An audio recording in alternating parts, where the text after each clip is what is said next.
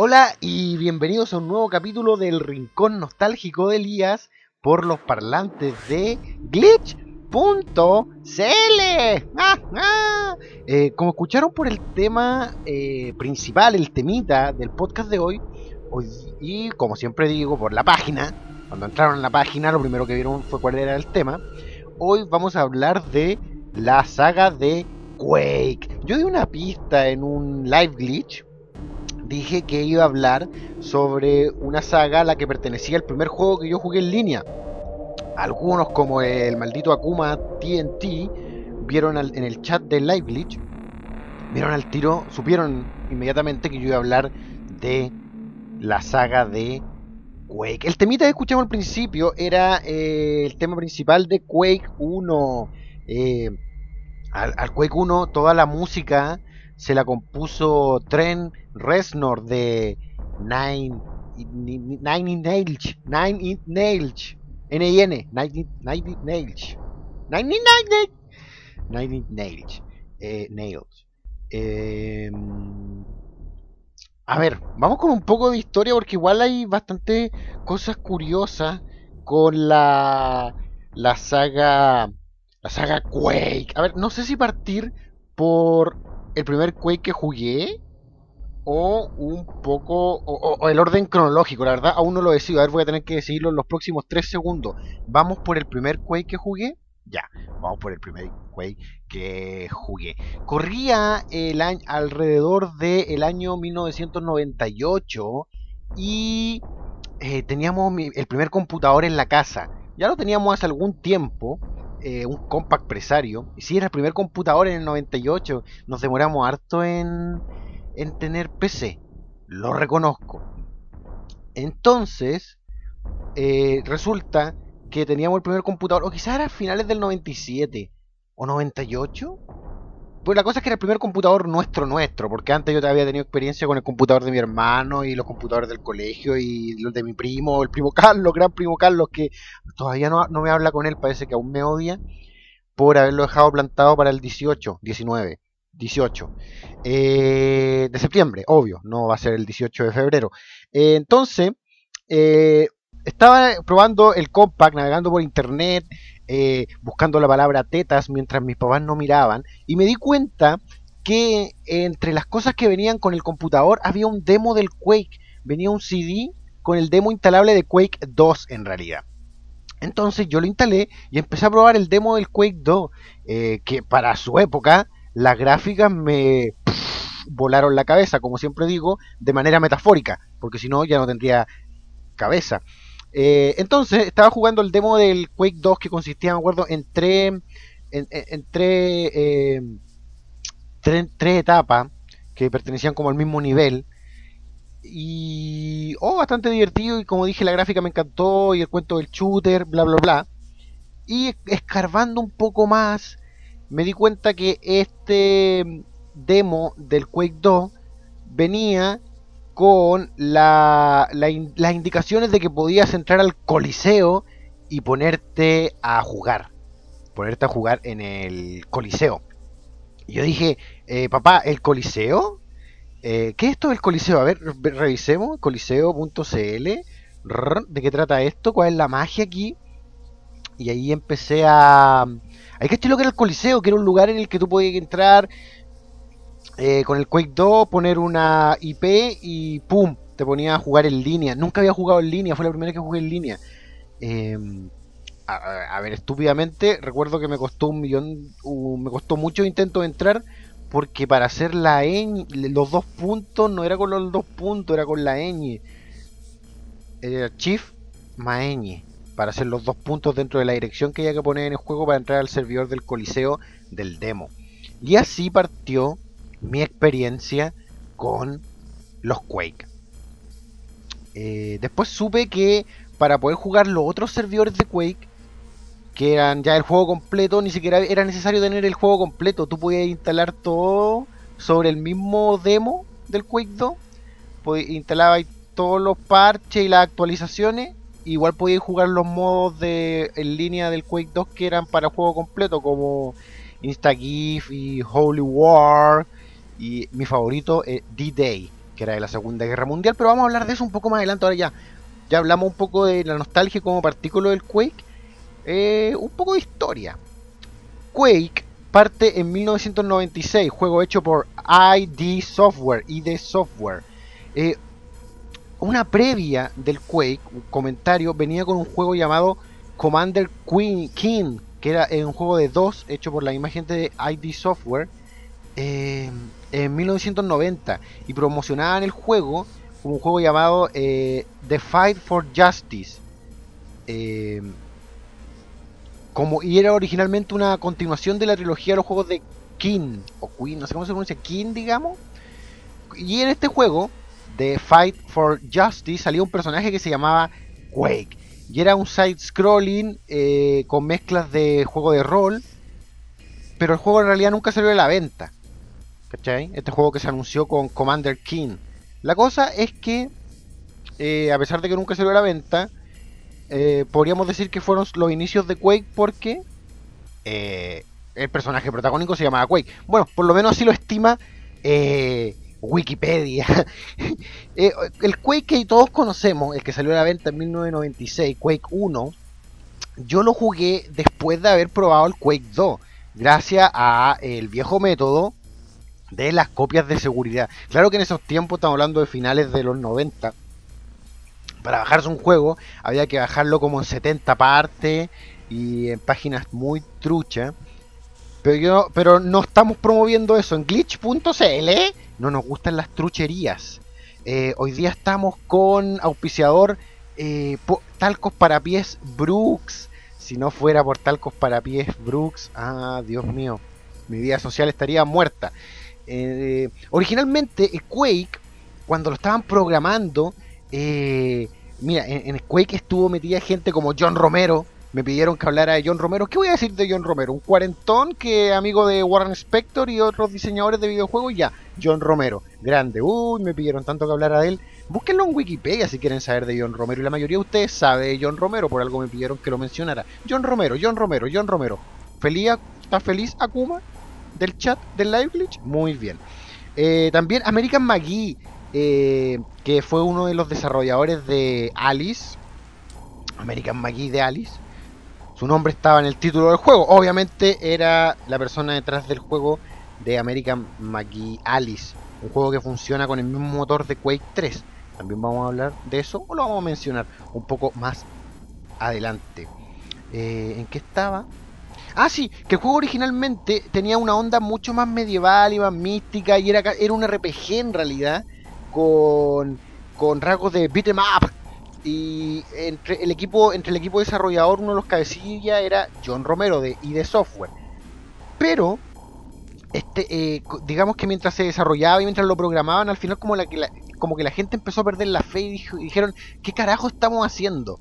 Y el juego terminó mezclado con otro concepto, un concepto de American McGee, McGee, McGee, que era eh, hacer un juego tipo shooter Doom, continuar con la exitosa onda de los Doom. Y al final, como que el trabajo de uno con el trabajo del otro quedaron mezclados y ¡pum! Nació este extraño híbrido que se llamaba Quake, Quake, Quake.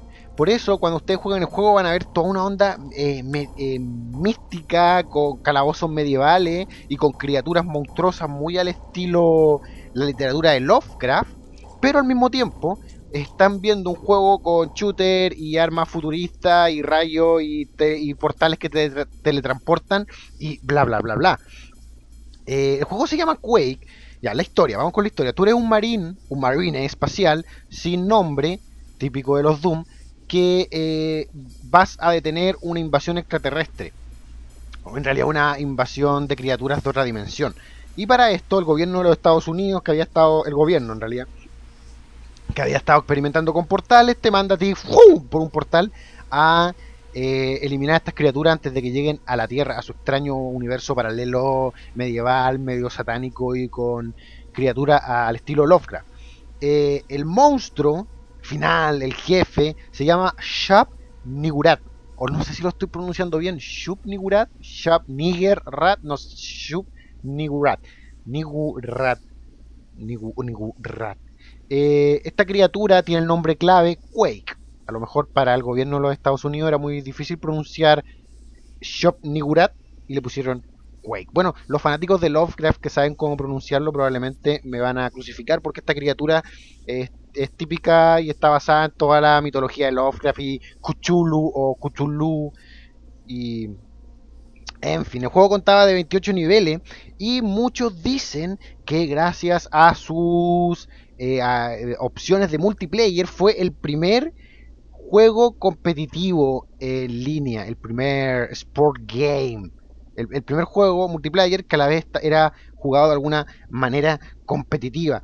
Eh, no sé, es como una opinión personal. Yo creo que algunos dijeron, ah, este es el primer juego competitivo, quizás lo fue Doom, no sé. Eh, ahí hay que definir bien qué significa juego competitivo. Y así y esa fue la onda con el Quake 1. Recuerdo que eh, cuando se te acababan las armas, tú, tú tenías como un hacha y esa onda media medieval mística no era de mi agrado mucho porque yo ya había jugado Quake 2. Yo quería ver a los marines en el espacio y la arma y los láser. Eh, lo bacán del Quake 2 que muchas personas no les gustaba era que cuando se te acababa la arma en el Quake 2 tú terminabas con el blaster que tenía bala infinita. Igual podíais darle Waraka, Waraka, estoy hablando como mi padre. Igual podías eh, matar a un monstruo poderoso con el puro blaster. En cambio en Quake 1 tú te quedabas con el hacha y estabas como que ¡oh! pánico. Bueno, en 1997 salió Quake 2 eh, por la misma gente de ID Software y promocionado, eh, distribuido por Activision. No es una continuación del Quake 1. De hecho, originalmente iba a ser una saga aparte y terminó llamándose Quake 2, al parecer porque no pudieron conseguir los derechos de otro título. No sé si no, no sé si no habría dinero, no sé si si a lo mejor el, el, nombre que querían ponerle ya era de otra persona, otra compañía, pero no, pusieron, no pudieron ponerle otro nombre dijeron, eh, creo que somos dueños del nombre Quake, pongámosle Quake 2, está para Fernalia. Y bingo, le pusieron bingo. En fin, le pusieron Quake 2. La historia eh, aquí es un poco distinta, la Tierra otra vez eh, sufre de una invasión, pero esta vez por parte de unos alienígenas que son los Strog o Strogos, no Strog, dejémoslo en inglés, Strog que si los tuviera que comparar con algo, yo siempre los comparo con los Borg de Viaje a las Estrellas. Y los Borg, de, los Borg de Viaje a las Estrellas son una especie de, digamos, zombies espaciales con mentalidad de colmena que vagan por el espacio asimilando especies. Toman especies, le insertan chip y maquinaria y bla bla, y lo asimilan a su propia colectividad. Y son como abejas, ¿cachai? Funcionan como en mentalidad de panal, de rebaño, no sé, etcétera. Como prefieren decirlo. No, tienen como personalidad propia. Y eso, así son los Borg de Viaje a la Estrella, la nueva generación. Yo siempre he dicho que son como zombies del espacio.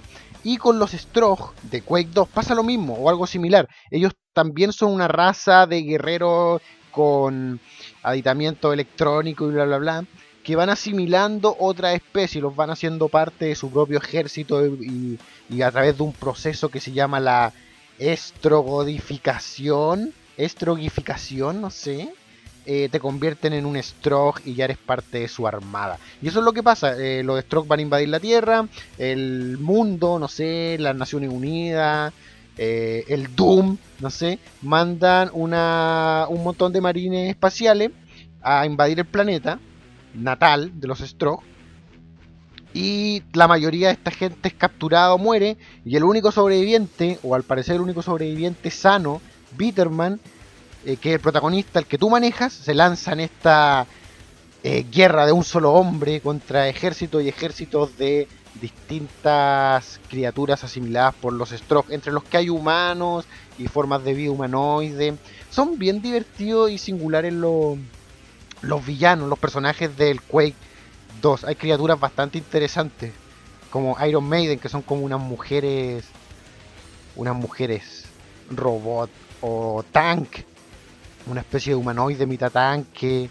Los soldados, los soldados livianos, eh, Life Ward, creo Life Ward, creo que se llamaban, que eran como humanos convertidos en Stroke y etcétera todas criaturas asimiladas por esta gente. Ah, y tu misión es, recorrer el planeta y destruir a eh, Macron, que es una, máquina con un láser por cabeza que, que es como el líder, el líder de los Strog. Eh, Quake 2 salió para PlayStation también, para Nintendo 64, para Xbox 360, pero su versión original es la de PC. Personalmente me divertí como un niño con yo-yo jugando eh, Quake 2 online. De hecho, cuando yo estaba en el colegio, en el cuaderno, en vez de tomar apuntes sobre física o historia que me hubieran convertido en un profesional probablemente mucho más talentoso del que soy ahora, no, yo hacía dibujitos de los mapas y de los soldados de Quake 2 esperando llegar a mi casa y poder jugar Quake 2 en línea con un ridículo modem. Qué, locura, estaba jugando Quake 2, mi mamá descolgaba el teléfono, cagó el juego de Quake 2. Y el ping era horrible, pero aún así yo podía jugar excelente, jugaba muy bien, considero, eh, Quake 2 en línea gracias al hecho de que el ping era tal que yo aprendí como a, a, predecir los movimientos futuros de mi enemigo. Entonces yo no disparaba donde estaba mi enemigo, sino disparaba donde él iba a estar dos segundos después y lograba tener un frag, frag, frag, frag. Eh, y eso, esa fue mi experiencia con el Quake 2. Lo jugué por años en línea. recuerdo que era el 2001, 2002, ya lo estaba jugando en línea. Y mi modo favorito de juego era D-Day, que tú bajabas unos parches y te transformaba todo el juego en con skin y mapas de la Segunda Guerra Mundial. Y a mí me encantaba. Y de repente estábamos jugando 20 personas en línea, o 25 personas en línea, y 24 creo que era el máximo. No me acuerdo, 32 era el máximo, no sé, pero habíamos muchos, muchos jugando americanos versus nazis, rusos versus nazis, japoneses, y era una locura. Y me encantaba campear. Yo era el campeón del campeo. Mm, y eso es lo que vamos a hablar por ahora, porque ya es hora de que vayamos con un tema musical. Vamos con un tema de la banda sonora de Quake 2, pero esto ya no fue hecho por el gran tren Resnor, esto ya fue hecho por la gente Sonic Mayhem. Sonic Mayhem. Eh, en 1997 para Quake 2. Escuchen y regresamos con el rincón nostálgico de Elías por los parlantes de glitch.cl.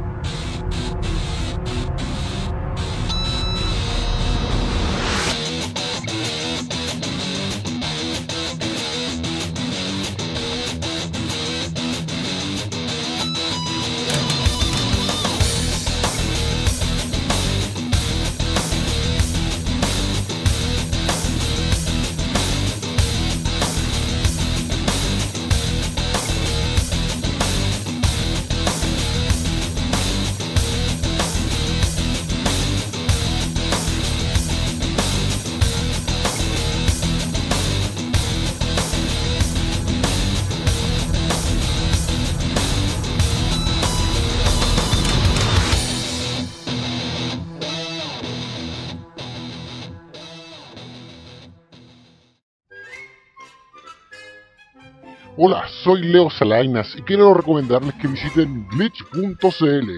En glitch.cl podrán disfrutar de lo último en actualidad sobre videojuegos, con notas escritas con grandes como Paulo GR o algunos de otros de nuestros editores como Gio y en fin tantas otras personas que no vale la pena mencionar.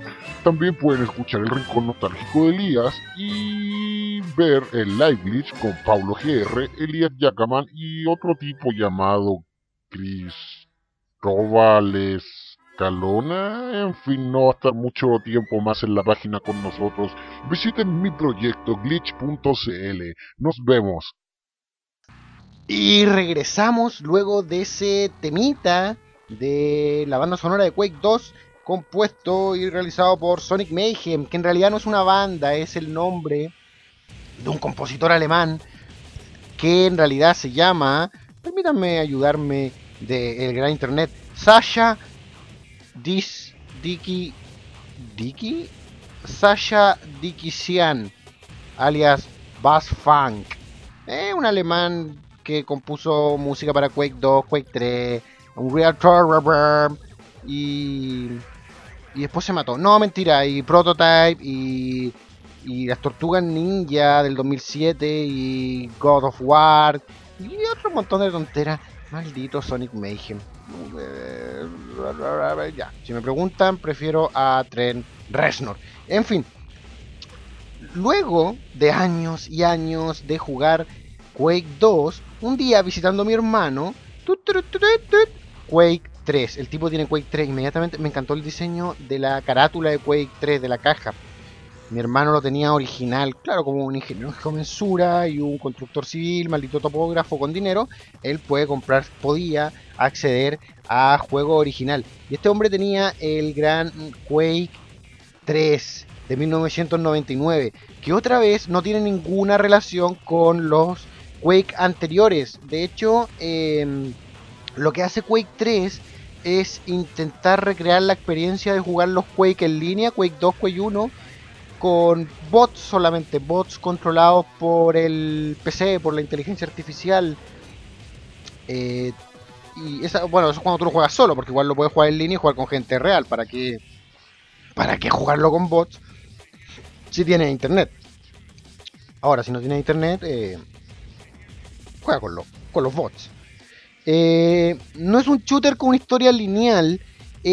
Como dije, emulaba la experiencia multiplayer de los bots como, eh, como un Real Tournament. Y, pero tenía igual un poquito de historia, que es una historia que se puede resumir en dos líneas. un montón de guerreros de distintas partes del tiempo y el espacio son secuestrados por una raza llamada los Badrigar y los ponen a pelear en un campo, en una arena, por su propia Em, diversión. Entonces tú, cualquier personaje que elijas dentro del Quake 3, eh, pertenece a un gran guerrero secuestrado en, de algún punto del espacio y del tiempo por los Badrigar y puesto a pelear en la arena. Entre estos personajes, a pesar de que en el fondo como jugador no había mucha diferencia, habían cosas, seres bastante pintorescos. Estaba Doom, de la saga Doom, estaba un personaje que era el protagonista de Quake 1, que si bien en Quake 1 no tenía nombre, aquí le ponen Ranger, estaba Grun y Bitterman, que eran personajes de Quake 2, em, eh, Patriot, que era un vampiro mitad cibernético, eh, Lucy, una gordita bastante voluptuosa, que me, uh, mi fetiche, eh, que era una especie de guardia de prisión, Orf, que era una criatura, era un ojo solamente con pies cibernéticos, orgánicos cibernéticos, que era fabricado, construido por los mismos Badrigar para originalmente supervisar las peleas en Quake 3 y que luego él tenía tomaba un arma y se unía a la batalla y un sinfín de personajes como Cadáver, eh, Biker, etcétera, Hosman, que en el fondo muchos eran como clones entre sí, pues, eh, Cadáver, Hosman y Biker eran el mismo personaje con, distintos skins nomás eh, Sarge, eh, Phobos, etc.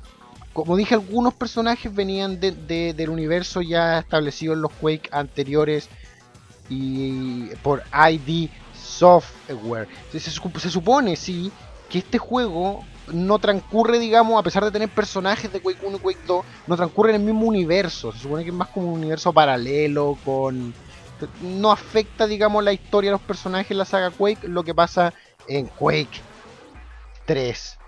Eh, lo divertido de este juego era obviamente jugarlo en línea y las distintas eh, experiencias, las distintas opciones que había para jugarlo en línea. Free for All, Team Deathmatch, Capture the Flag, capturar la bandera, que es generalmente para muchos el modo de juego favorito, en el que tienes que capturar la bandera del equipo contrario, llevarlo a tu base, anotar un punto.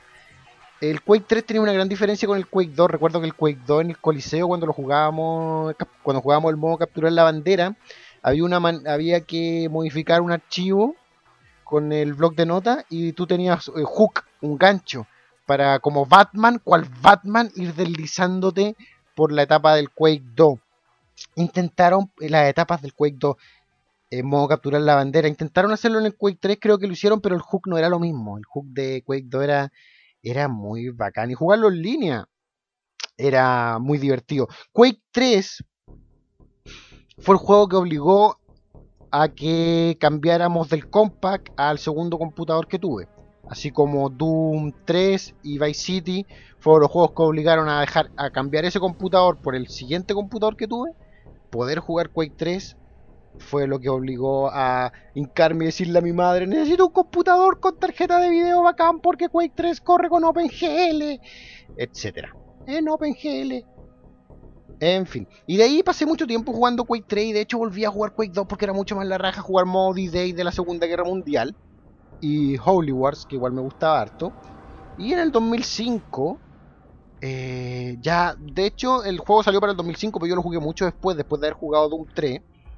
Eh, apareció Quake 4, un juego fabricado por la gente de Raven Software Activision y en asociación con ID Software. El juego tiene el motor de Doom 3, el Doom 3 Engine, que después pasó a llamarse ID Tech 4, ID Tech 4. El juego eh, Quake 4 es una continuación de Quake 2 no del Quake 3, no del Quake 1, del Quake 2, y continúa todo el cuento de la guerra entre la humanidad y los diabólicos Stroke que nos quieren asimilar para convertirnos en su raza de elementos, mezclas orgánicas cibernéticas. Eh, hay que destacar que tanto en el Quake 4 como en el Quake 2, el cuento de ver cómo los humanos sufren las torturas de los Stroke es bastante gráfico. En el Quake 2 hay máquinas que matan a tus compañeros y de hecho tú puedes elegir si salvarlo o no. No afectan nada al juego, más que nada es por ver sangre, ver gente morir o no. De hecho, los, los soldados que tú te encuentras en el Quake 2, como que todos perdieron la razón, están locos o muertos. Eh, en el Quake 4 hay un escuadrón. Bueno, continúa la historia del Quake 2. Después de que Bitterman logró destruir a Macron, ahora hay una invasión por parte de la Tierra al planeta Strogg y entre estos invasores está el escuadrón Rhino, el Rhino Squad, el escuadrón rinoceronte. Y entre los soldados del Rhino Squad está Matthew Kane, que eres tú, eres el personaje que tú manejas, Matthew Kane. Entonces hay una invasión a la tierra, al planeta del Strog, están los soldados y hay campo de batalla, guerra, muy bonito. No, muy feo, la guerra es horrible pero como juego muy divertido. Y de repente, como la mitad del juego, un poco antes, capturan a tu personaje. Capturan a Matthew Kane y pasa por un proceso de estrogificación. O sea, van a convertir a tu protagonista en un strog. Y es una parte súper gráfica en la que tú en primera persona ves tus pies, ves tus brazos, ves como las, vas por una especie de línea de ensamblaje, como de auto mientras van otros soldados delante tuyo y los van convirtiendo en stroke y a ti te cortan los pies y te reemplazan por elementos cibernéticos y hacen una operación muy grus, muy asquerosa sobre ti. Y al final, cuando llega al, final de todo este proceso para convertirte en stroke, te van a insertar el chip que va a hacer perder tu voluntad y llega el escuadrón Rino y te rescata. Entonces tú ahora sigues teniendo tu mente de humano, pero en el cuerpo de un Strog. Esto es un spoiler, les arruiné, oh, le arruiné la trama a los que no han jugado Quake 4. Mentira, la misma gente de ID Software lo hizo. Cuando estaban presentando el juego, cuando, eh, cuando, mostraban material en una de sus QuakeCon sobre el juego, mostraron todo este proceso. Lo primero que hicieron fue arruinar la sorpresa de que tu personaje iba a pasar la mitad del juego como un Strog. En fin, e igual ser un stroke te ofrece, arreglando el micrófono, igual ser un stroke te ofrece bastantes eh, ventajas, digamos. Eh, hay aparatos de los stroke que antes no te servían de nada, que ahora que estás convertido en uno de ellos puedes descifrarlo y leerlo y utilizarlo. Y, y eso, juego muy gráfico con el mismo motor de Doom 3. Eh, si les gustó Doom 3, si les gustaban los Quake, tienen que jugar Quake 4. quizás muchos de ustedes no lo hicieron porque abandonaron la, la saga, la, la, serie de juegos de Quake después de Quake 2 o Quake 3. Quizás muchos no pudieron aspirar al computador necesario para correr Quake 4. Pena por ustedes. Bájenselo ahora y jueguenlo ahora que deben tener un mejor computador. Después de esto pasaron muchas locurillas locas. Por ejemplo, salieron, salió Quake para celular, para Xbox. Hay como mil Quake de celular. Pero hay dos de, estos, dentro de estos juegos. Hay dos cosas que hay que mencionar. Primero está Quake Live. Desde el año 2010 eh, tú puedes jugar Quake Live gratis por internet. Y Quake Live es básicamente el Quake 3 con más niveles, más skin y corriendo por Flash en cualquier navegador, con cualquier computador semidecente que tenga más allá de un Explorer 7, a pesar de que nadie ocupa Explorer. Yo ocupo Explorer, Cristian, Cristian nuestro querido Cristian Escobar de glitch.cl me odia porque ocupo Explorer y no lo, puedo, no lo puede creer y se da volteretas por el suelo como Linda Blair poseída en El Exorcista. Asimismo, se da vuelta a Cristian Escobar. En realidad yo ocupo Explorer solamente por atormentarlo. Cuando él se va, abro Opera y, y Mozilla. Opera, en realidad, me encanta Opera. En fin. Eh, está Enemy Territory, Quake Wars que es muy parecido a, a, Enemy Territory de Wolfenstein. El Enemy Territory de eh, Quake Wars es un juego eh, eh, con el motor del Quake 4, como la continuación de todo lo que tiene que ver con la guerra entre humanos y Stroke. Un juego donde tú juegas por bando y por clase. médicos, soldados, qué sé yo, especialista en explosivos, bla, bla, bla. tú juegas por clase humano, stroke, y primero por raza y después por clase. Y un juego enfocado eh, exclusivamente a lo que tiene que ver con la estrategia y jugar con compañeros y todo el cuento en línea. Bueno, hasta el día de hoy Quake sigue siendo un referente a la hora de los deportes en línea. Yo en un, en un campeonato que se hizo una vez en mi natal Concepción, en Duo QC, eh, logré pasar a las semifinales de Quake 3 modestamente. Más que nada por mi habilidad para campear las reglas no estaban tan especificadas, así que me pude salir con la mía. Eh, John Carmack, John Carmack, sin relación con Eric Carman, anunció en el QuakeCon 2007 que con el nuevo, eh, nuevo motor ID Tech 5 podría haber un nuevo Quake. Entre los rumores estaba que fuera una continuación bien gótica con onda Lovecraft y de Cachulu eh, un remake del Quake 1 o una continuación del Quake 1, pero él confiesa que siempre ha querido hacer una continuación del Quake 3. ¿De qué? ¿Para, qué una continuación del Quake 3? No sé. Si John Carmack dice que algún día lo va a hacer, pero a mí me huele a la misma chiva de que algún día van a hacer Doom 5, Doom 4, quise decir. De todas maneras, eh, lo que se refiere a, a grandes sagas los videojuegos nostálgicamente es imposible no retroceder en el tiempo y pensar en Quake y es imposible no derramar lágrimas de nostalgia que son muy distintas a las lágrimas que generalmente derramo por ser soltero, solitario y no tener a nadie que me ame. No, estas son lágrimas de nostalgia que lloro al recordar a Quake y a mis horas y horas eh, invertidas jugando en línea. Eh, pasé un momento muy grato hace poco jugando Quake Live por internet con mi amigo Paulo y mi amigo Cristian de glitch.cl. A pesar de que Cristian me voló el trasero de manera metafórica, obviamente. Y eso, eh, desempolven su Quake 2, desempolven su Quake 1. Recuerden la nostalgia jugar en línea. Jueguen D-Day en línea, modo que recomiendo mucho. Jueguen Holy War, jueguen Quake 3 en línea Pueden 4 si no lo han jugado. Y yo cruzo los dedos porque algún día hay una película de Quake, quién sabe. Por mientras habrá conformarse con ver a los Borg en Viaje a la Estrella. Hay una película Viaje a la Estrella, a primer contacto. Salen la reina Borg y los Borg y viaje en el tiempo. Vean esa película. Hagan lo que quieran. Vean, vean, no sé vean el techo si quieren. Este fue el Rincón Nostálgico de Elías por los parlantes de glitch.cl. Los voy a dejar con un tema de la banda sonora de Quake 3, eh, hecho por esta gente, este tipo, Sonic Mayhem.